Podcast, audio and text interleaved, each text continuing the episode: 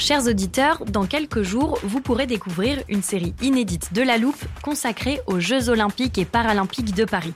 À trois mois de la cérémonie d'ouverture, on s'est demandé comment réussir ces JO. Les transports sont-ils prêts à affronter les milliers de touristes? Le dispositif de sécurité est-il suffisant?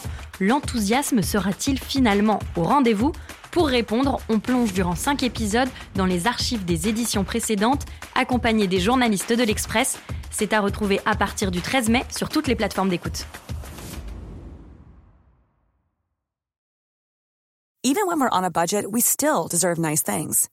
Quince is a place to scoop up stunning high-end goods for 50 to 80% less than similar brands.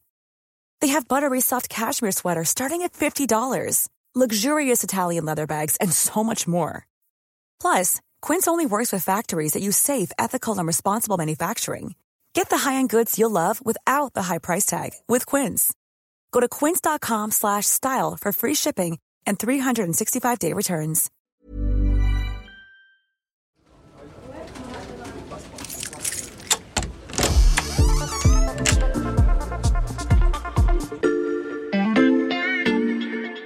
Salut, c'est Charlotte Baris. Bienvenue dans l'armoire de la loupe. Cette semaine, vous allez tout comprendre sur l'oxycodone. Oxycodone. Et oxycodone, encore un nom barbare. L'oxycodone. L'oxycodone. L'oxycodone.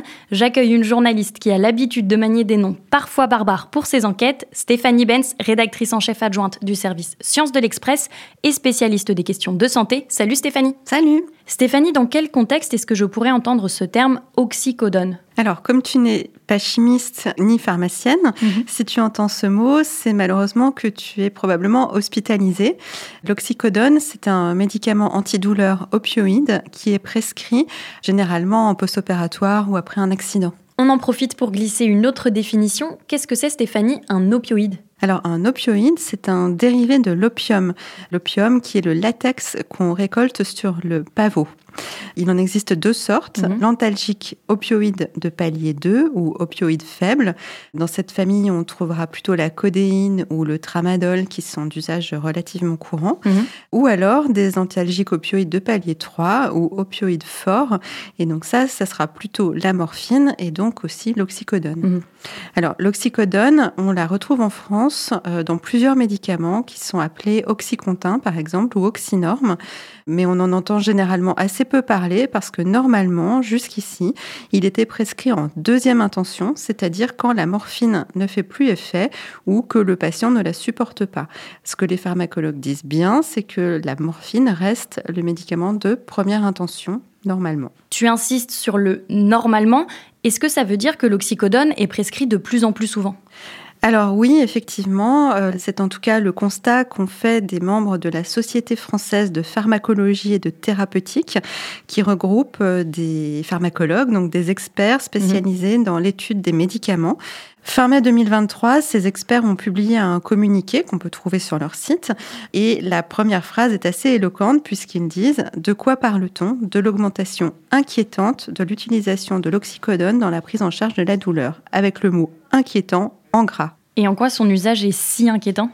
Alors, tu as certainement entendu parler de la crise des opioïdes aux États-Unis. Oui, des millions d'Américains sont devenus complètement accros à certains médicaments qu'on leur avait prescrits. Exactement. Tout a commencé justement avec l'oxycodone. Mhm. C'est le premier opioïde qui a été prescrit en masse aux Américains parce que le labo qui le produit a fait un marketing agressif et surtout mensonger en disant un que l'oxycodone était plus efficace que la morphine, que son effet antidouleur durait plus longtemps, Mhm. et deux, qu'il n'y avait pas de risque de développer d'accoutumance ou d'addiction à l'oxycodone. Et en fait, cette affirmation s'est révélée fausse. Mhm. Mais avant que les autorités sanitaires ne s'en rendent compte, eh bien, les Américains étaient devenus massivement accros à Mhm. ce médicament. Et cette crise a fait plus de 500 000 morts aux États-Unis, donc depuis le début des années 2000. Pendant la pandémie de Covid-19, on sait que 207 Américains par jour sont morts à cause d'une overdose d'opioïdes. C'était comme une épidémie parallèle. Une épidémie parallèle avec des chiffres de mortalité impressionnants. Mais Stéphanie, on en est très loin en France, non? Oui, effectivement, et heureusement, on n'en est pas du tout dans la même situation. Mais cependant, il y a des signaux assez inquiétants. Entre 2006 et 2017, les prescriptions d'oxycodone avaient déjà été multipliées par 7.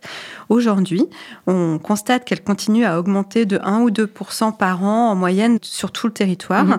sauf en région Nouvelle-Aquitaine, où là, c'est bien supérieur. Au cours des cinq dernières années, les pharmacologues ont constaté que les prescriptions d'oxycodone dans cette région avaient augmenté de 25% et ils considèrent que c'est une augmentation vraiment très importante. Et comment on peut expliquer la hausse des prescriptions dans cette région en particulier? En fait, les pharmacologues ont constaté que les prescriptions avaient surtout augmenté dans certains hôpitaux ou dans certaines cliniques. Mhm. Et donc, en fait, il est très probable que dans ces établissements, les pharmaciens, qui sont aussi ceux qui sont responsables des achats de médicaments et de la gestion du budget de médicaments de l'établissement, se soient vus proposer par les laboratoires des prix très attractifs sur l'oxycodone. Mhm.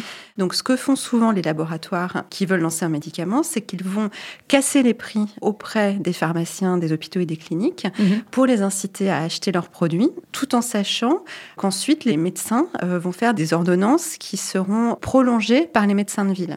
C'est probablement ce qui s'est passé en Nouvelle-Aquitaine. Alors, le problème, c'est que là aussi, d'après les remontées qu'ont eu les pharmacologues, les arguments qui sont présentés aux médecins prescripteurs, donc aux chirurgiens, etc., paraissent aussi assez faux, mhm. puisqu'on leur dit que l'oxycodone, notamment, présenterait moins d'effets secondaires que la morphine, ce qui en fait est faux. Euh, l'oxycodone présente les mêmes profils d'effets secondaires euh, que la morphine euh, et pourrait même présenter plus de risques cardiaques. Dans ces conditions, Stéphanie, pourquoi on n'interdit pas tout simplement l'oxycodone? Il n'est pas du tout question de l'interdire mhm. parce qu'en deuxième intention, il reste très utile. Simplement, il faut que les médecins prescripteurs respectent le fait qu'on doit proposer de la morphine en première intention et seulement de l'oxycodone en deuxième intention, vraiment en cas de nécessité parce que pour une raison ou pour une autre, le patient ne supporterait pas la morphine ou ne ferait pas effet chez lui ou des choses comme ça. Voilà. Et on peut compter sur toi pour surveiller la situation. Merci Stéphanie pour ces explications. Merci, à bientôt. Voilà, je peux refermer l'armoire. Maintenant, vous êtes capable d'expliquer ce qu'est l'oxycodone. Et si vous voulez en savoir plus, on vous a préparé une liste d'épisodes de La Loupe et d'articles de l'Express qui traitent du sujet. Les liens sont à retrouver dans le descriptif de ce podcast. Bon week-end, profitez-en pour rattraper les épisodes que vous auriez manqués. Je vous dis à lundi pour passer un nouveau sujet à La Loupe.